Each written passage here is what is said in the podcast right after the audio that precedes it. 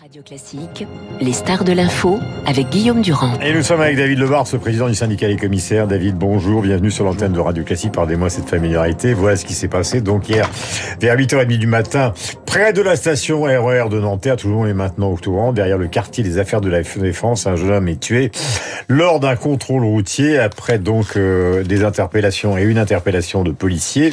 Et puis cette phrase qui est sortie d'une vidéo, tu vas prendre une balle dans la tête, puisque visiblement ce jeune homme de 17 ans multirécidiviste ne voulait pas s'arrêter et d'ailleurs a pris la fuite. Malheureusement, il est mort et on se retrouve ce matin dans une petite phase d'embrasement politique et en même temps, euh, comme le dit le ministre de l'Intérieur, ce sont quand même des images choquantes. Donc moi, j'aimerais bien ce que vous nous donniez votre point de vue parce qu'on sort aussi d'une séquence où le président de la République était à Marseille et il a beaucoup, là il parle aujourd'hui de l'éducation et des ports, mais il a beaucoup parlé de la sécurité. Donc est-ce que rien ne s'arrange après les grandes périodes de manifestations avec affrontements Black Bloc police Guillaume Durand, il faut, euh, il faudrait que tous euh, on parvienne à garder notre sang-froid sur une affaire qui est très grave parce que c'est la mort d'un jeune homme euh, dont on parle, Mhm. mais qui est une affaire euh, au sein d'un contexte euh, sécuritaire euh, qui ne doit pas impacter euh, la façon dont euh, nos forces de l'ordre ou la justice doit travailler sur le contexte sécuritaire. Cette affaire, elle est en cours euh, d'instruction entre guillemets, elle est dans la- sa, sa phase de garde à vue. Moi, ce que je constate, c'est qu'il n'y a pas de sang-froid d'abord euh, d'une partie de la classe politique qui souffle sur les braises et qui fait quasiment le procès dans les médias. C'est pas ce que je ferai en tant que policier. Maintenant, j'ai des yeux, comme tout le monde, j'ai vu ce qui s'est passé voilà. sur les images. C'est effectivement extrêmement troublant et il faut pas non plus ignorer le fait que ce tir, avec toutes les précautions qu'il faut prendre, parce qu'encore une fois, je vais pas faire le procès, ce tir ne semble pas rentrer dans les conditions et de la légitime défense Hmm. et du 435-1 qui est l'article de loi qu'on a eu en 2017 pour tout ce qui est périple meurtrier et notamment les refus d'obtempérer avec des véhicules qui peuvent être, mettre en danger la vie d'autrui ou celle des policiers. Mais encore une fois, on a une séquence vidéo qui est extrêmement troublante et qui, force est de constater, est à charge. Mais il faut être prudent sur ce qu'il y a eu avant et sur ce qui a pu se passer dans l'habitacle. Et ça, c'est la justice qui va le dire, c'est ni vous ni moi. Mais, alors le problème, c'est qu'on est dans un contexte euh, que je viens de vous définir euh, modestement, celui de la visite à Marseille, plus effectivement les débats qu'on a eu pendant les manifestations. Et là, on a deux archétypes. On n'est pas du tout dans l'affaire de George Floyd aux États-Unis, où on voit carrément euh, ce jeune homme avec un pied sur la tête d'un policier américain qui va non seulement lui appuyer sur la tête, mais l'amener à l'étouffement. Là, on est finalement non pas face à un policier maladroit, parce que ce serait quand même sous-estimer le fait qu'il a tué quelqu'un, mais disons par un policier qui ne fait pas ce qu'il faut faire, avec un homme qui est dans une voiture qui a 17 ans, donc pas de permis de conduire, avec les multirécidivistes, qui fait pas non plus ce qu'il faut faire. Donc si vous voulez, on a l'impression d'une d'une caricature dramatique de la situation française.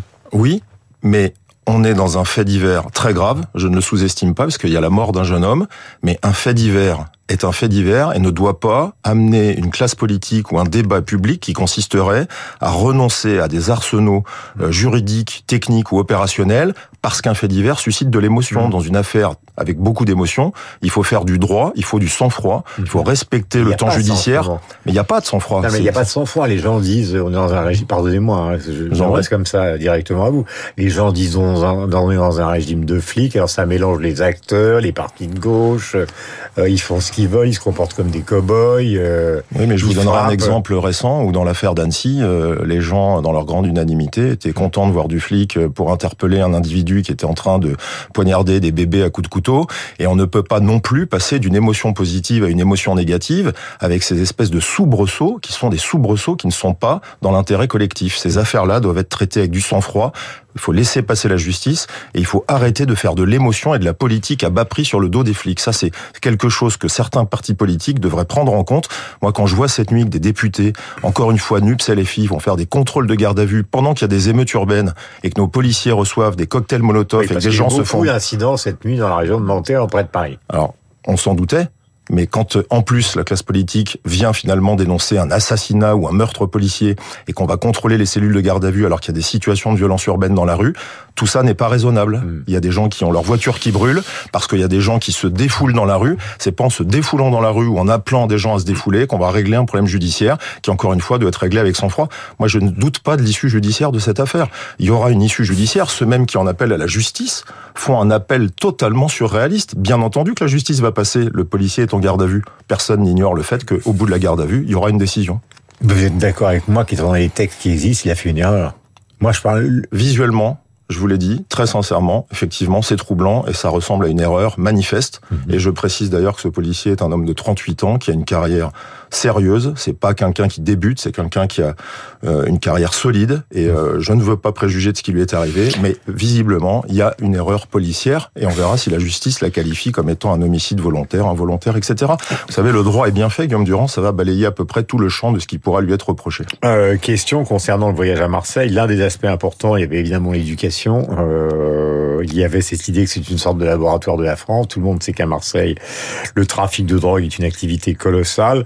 D'après euh, ce que l'on sait et de ce que vous savez aussi, euh, l'action Darmanin et des, des différentes forces de l'ordre et de la préfète depuis un certain nombre de temps ont permis quand même de, de ramener non pas à, à, une géométrie ou à une géographie raisonnable les points de deal, mais en tout cas on est un tout petit peu en recul. Cela étant dit, est-ce que vous considérez ce qu'a proposé le président de la République à la moindre efficacité quand on sait, et après j'en termine, que aujourd'hui euh, l'essentiel de la délinquance vient du trafic de drogue.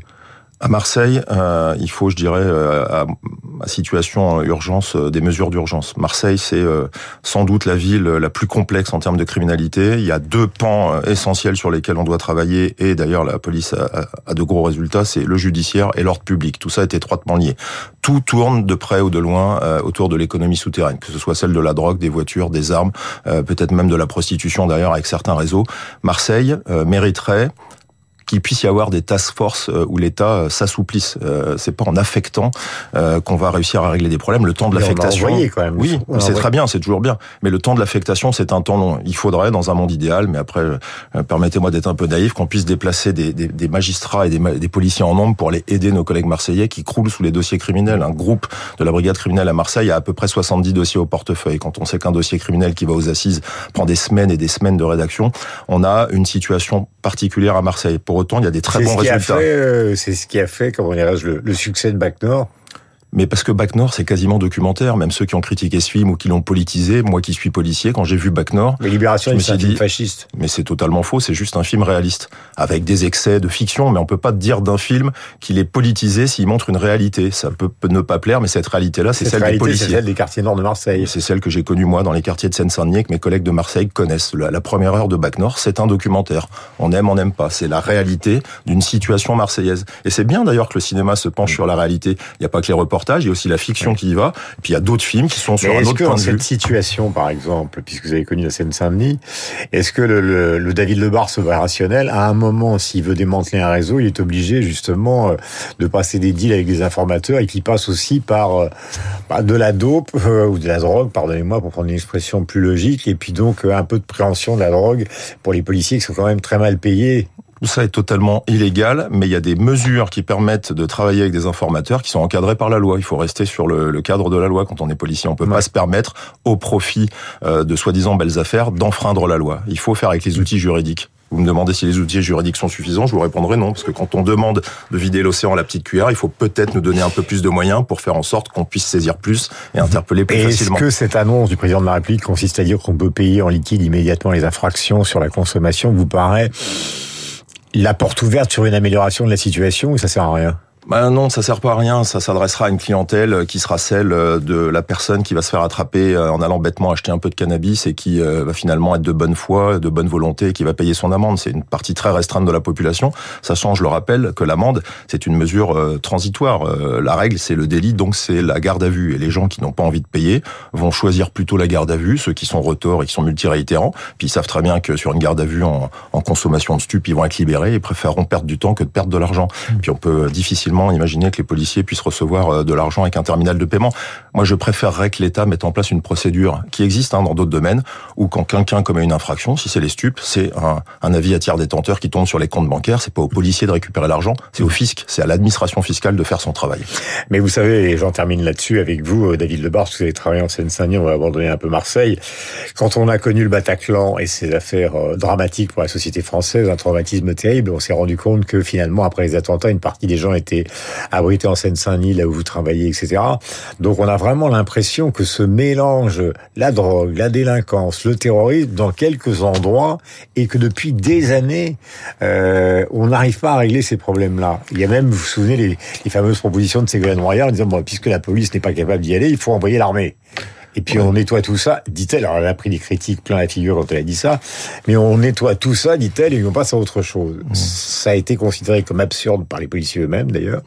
Euh, mais beaucoup de gens se posent la question, beaucoup de gens qui nous écoutent se posent la question. C'est euh, l'armée c'est fait pour faire la guerre, je le dis souvent. Il y a aussi une députée euh, marseillaise qui dit souvent qu'il faut envoyer l'armée. Quand on dit ça, c'est qu'on abandonne soi-même euh, l'idée que la responsabilité de ce qui se passe à Marseille comme en Seine-Saint-Denis, c'est une responsabilité collective. Ça, le président de la République l'a dit. Et quand il parle de responsabilité collective, ça inclut les partenaires municipaux. Quand vous avez des maires qui ont refusé de mettre des plans de vidéoprotection dans leur ville, bah aujourd'hui on en paye la facture.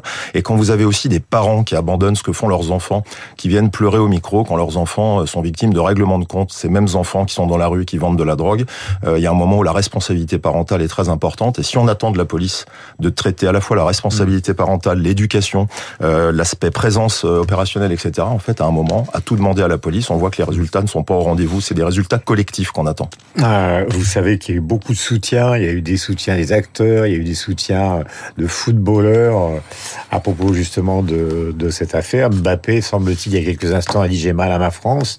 Euh, c'est complexe quand même. Même alors, on a beaucoup parlé des positions de Marion Cotillard pour le soulèvement de la terre, euh, mais elle en a remis une couche, pardonnez-moi l'expression, sur cette affaire-là, en disant encore une fois la police, la police, la France, régime. alors qu'on n'est pas les seuls. Hein. Les Pays-Bas, sont confrontés à ces problèmes-là. La Belgique est confrontée à ces problèmes-là. L'Italie, on n'en parle même pas avec le sud de l'Italie, avec à la fois les problèmes de migrants, les problèmes de drogue et les problèmes de gangstérisme. Donc, comment se fait-il qu'il y a dans un secteur de l'opinion une incompréhension justement du rôle de la police? Un secteur de l'opinion, je le, je, le, je le restreindrai à une partie aussi de l'intelligentsia euh, de ces artistes qui se donnent bonne conscience euh, à bas prix sur le dos des policiers. C'est facile de faire une sortie et de venir jeter l'opprobre sur la police. Est-ce que, quand euh, Guillaume Durand, quand un médecin mais si j'étais faute... si Mbappé, vous lui diriez quoi? Mais Moi, j'aime beaucoup Mbappé en tant que sportif. Ah, mais vous lui diriez quoi? Mais je lui dirais peut-être de venir voir comment se passe la vie d'un commissariat de police et de rentrer dans une patrouille de police. Juste ça. Une journée, une soirée. Parce que dans la voiture de police, il va rencontrer des gens qui ont son âge, mais qui ont choisi un autre métier, qui est celui d'être policier, de défendre les Français. Et il gagne 1800 euros par mois et il se retrouve confronté tous les jours à des refus d'obtempérer. Ça ne justifie en rien l'affaire de Nanterre, mais il faut arrêter de jeter l'opprobre sur des gens que moi je côtoie depuis 30 ans, qui sont globalement des gens très bien et qui font un boulot très difficile et ils ont souvent cette image un petit peu dégradée d'eux parce que des gens qui eux ont la parole facile viennent euh, s'en prendre à ceux qui travaillent pour le bénéfice des Français. Donc il faut arrêter ces procès à charge. Voilà, David Lebars ce matin sur l'antenne de Radio Classique euh, qui donc euh, est à la tête du syndicat euh, des commissaires, en rappelant quand même que ce jeune homme de 17 ans est mort, donc tué lors d'un contrôle routier euh, qui fait l'objet donc d'une vidéo. Il est 8h29. David, bonne journée à vous. Merci d'être venu. Et nous allons passer au rappel des titres. À la revue de presse attendue de David Abiker. Et tout à l'heure, Pascal Bruckner et Marc Lambeau.